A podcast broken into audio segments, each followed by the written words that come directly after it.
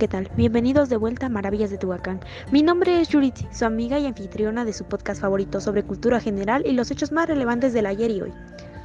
Nuestro tema del día de hoy son las propuestas filosóficas de la filosofía antigua, y para eso me complace compartir que tenemos a tres invitados especiales para abarcar este tema. ¿Nos harían el favor de darnos una breve descripción de su persona? Claro que sí. Me presento. Soy Aristóteles un filósofo clásico. Fue un polímata y científico, nacido en el año 384 a.C. en la ciudad de Estagira, en el noroeste de Grecia.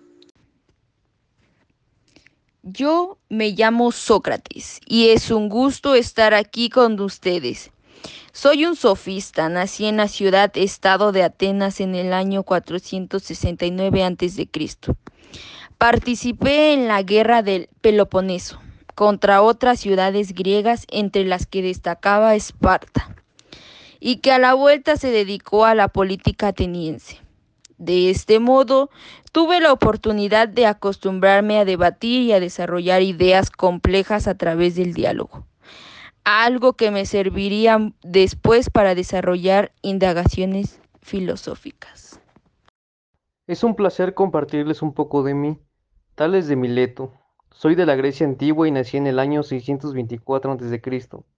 Inicié la escuela de Mileto, la primera de las escuelas filosóficas de la antigua Grecia. Me considero el precursor de la ciencia moderna y uno de los principales sabios de Grecia. Wow, es un placer tenerlos a todos ustedes con nosotros. A continuación, voy a realizarles a cada uno de ustedes unas preguntas hechas por nuestros seguidores. Sócrates, ¿qué opinas de la riqueza, el poder y la fama? Pienso que la virtud, la verdad y la sabiduría son valores de importancia suprema que, en comparación con estos bienes del alma, cuestiones como la riqueza, el poder y la fama son insignificantes. Muchas gracias, Sócrates. Aristóteles, nuestra audiencia te pregunta, ¿dónde estudiaste y quién fue tu maestro? Verán, a los 17 años quedé bajo la tutela de un pariente mío llamado Proxeno, quien notó en mí un extraordinario intelecto y una curiosidad insaciable. Fui enviado a Atenas para estudiar en el mejor lugar posible para una mente polifacética en la Academia de Platón.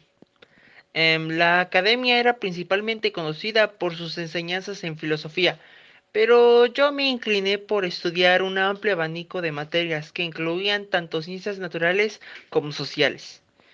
Em, en la academia, Plantón me puso el apodo de lector por la avidez con la que devoraba las obras de la biblioteca de la academia. Em, mi maestro Plantón estaba más interesado en el mundo de las ideas, mientras que yo prefería estudiar el mundo tangible. Siempre me he caracterizado por mi pragmatismo, Prefería estudiar el mundo que podría ver, tocar y entender. Tales de Mileto, sabemos que planteaste una teoría muy interesante sobre la Tierra. ¿Podrías hablarnos un poco de ella? Con mucho gusto. En mi teoría planteo que la Tierra sobre la que pisamos es una especie de isla que flota sobre el agua de forma parecida a un leño. Utilizando esta analogía quiero explicarles por qué a la Tierra a veces tiembla. Al no ser sostenida sobre esas bases fijas, el agua que hay debajo de la superficie terrestre hace que ésta se tambalee. Con mi teoría, al afirmar que el agua es el origen de todas las cosas, realicé una gran aportación a la filosofía sobre el origen del cosmos. Concebí esta suposición al ver que el alimento de todas las cosas es húmedo, y porque lo húmedo nace del propio calor y por él vive. Además, porque las semillas de todas las cosas tienen naturaleza húmeda. El agua es el principio de la naturaleza para las cosas húmedas. Muy interesante tu teoría. Sócrates, toda nuestra audiencia conoce una memorable frase tuya, pero ¿podías compartirnos qué significa el solo sé que no sé nada? Es mi manera de expresar la importancia de basar el conocimiento en el cuestionamiento de todo lo que parece evidente. Poner en duda ideas puede parecer simplemente una forma de menoscabar teorías pero también puede ser visto como lo contrario, una manera de fortalecerlas y hacer que realmente se correspondan con la realidad a través de la crítica constructiva. Tales, ¿Cuál es tu concepción sobre el alma? En cuanto al alma, la considero como dadora de vida, movimiento y divina. Atribuyo la vida al agua porque como el agua se mueve sola, véanse los mares o los ríos, ésta debe tener alma, puesto que el alma es lo que hace moverse a las cosas, y también es divina, está llena de dioses, porque el alma es divina para él.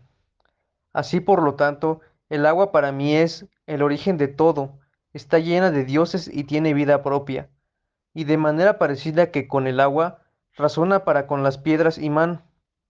Como éstas se mueven solas, pienso que están vivas o que hay algo vivo en ellas. Bueno, pasando contigo Aristóteles, ¿podrías hablarnos acerca de tu teoría de la generación espontánea? Formulé la teoría de la generación espontánea, el principio de no contradicción y las nociones de categoría, sustancia, acto y potencia. Algunas de mis ideas, que fueron novedosas para la filosofía de Mintiendo, forman parte del sentido común de muchas personas al día de hoy. Sócrates, ¿tienes un punto de vista sobre la espiritualidad en general?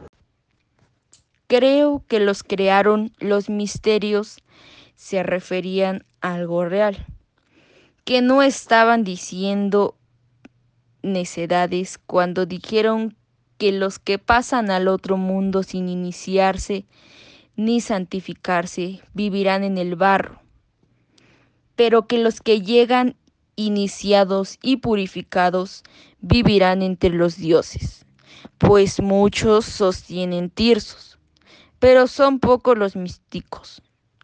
Como se dice en los misterios, creo que esos pocos son los verdaderos filósofos.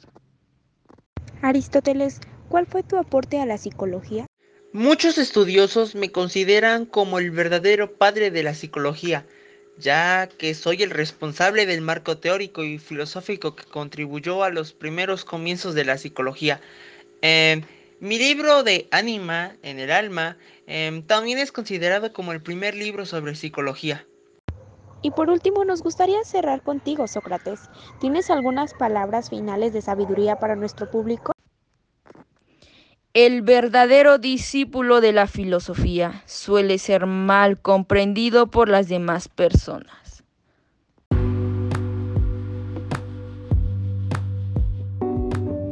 Bueno, muchas gracias por haber venido a visitarnos. Su presencia fue muy agradable y educativa. Por ahora terminamos con esta entrevista, no sin antes decir como conclusión que al estudiar los diferentes tipos de conocimientos presocráticos, clásicos y sofista, es posible deducir que desde sus orígenes el ser humano ha sido una especie ávida de conocimiento, que siempre buscó una explicación para lo que lo rodeaba y la manera más fácil y efectiva para realizar sus tareas diarias, aunque no tuviera los medios para hacerlo científicamente. Y a todo nuestro público de allá en casita, les agradecemos el estar con nosotros día a día, acompañándonos. Nos vemos la próxima semana. Hasta pronto. Este episodio de Maravillas de Tehuacán fue presentado por su servidora Caitán Choncoa Yuritzi, Pinzón Rodríguez Jesús como Aristóteles, Carrera Carrera Guadalupe Jania como Sócrates, Arriola Marcos Cerubiel Irán como Tales de Mileto y Gil Méndez Melissa Budelia en producción y edición.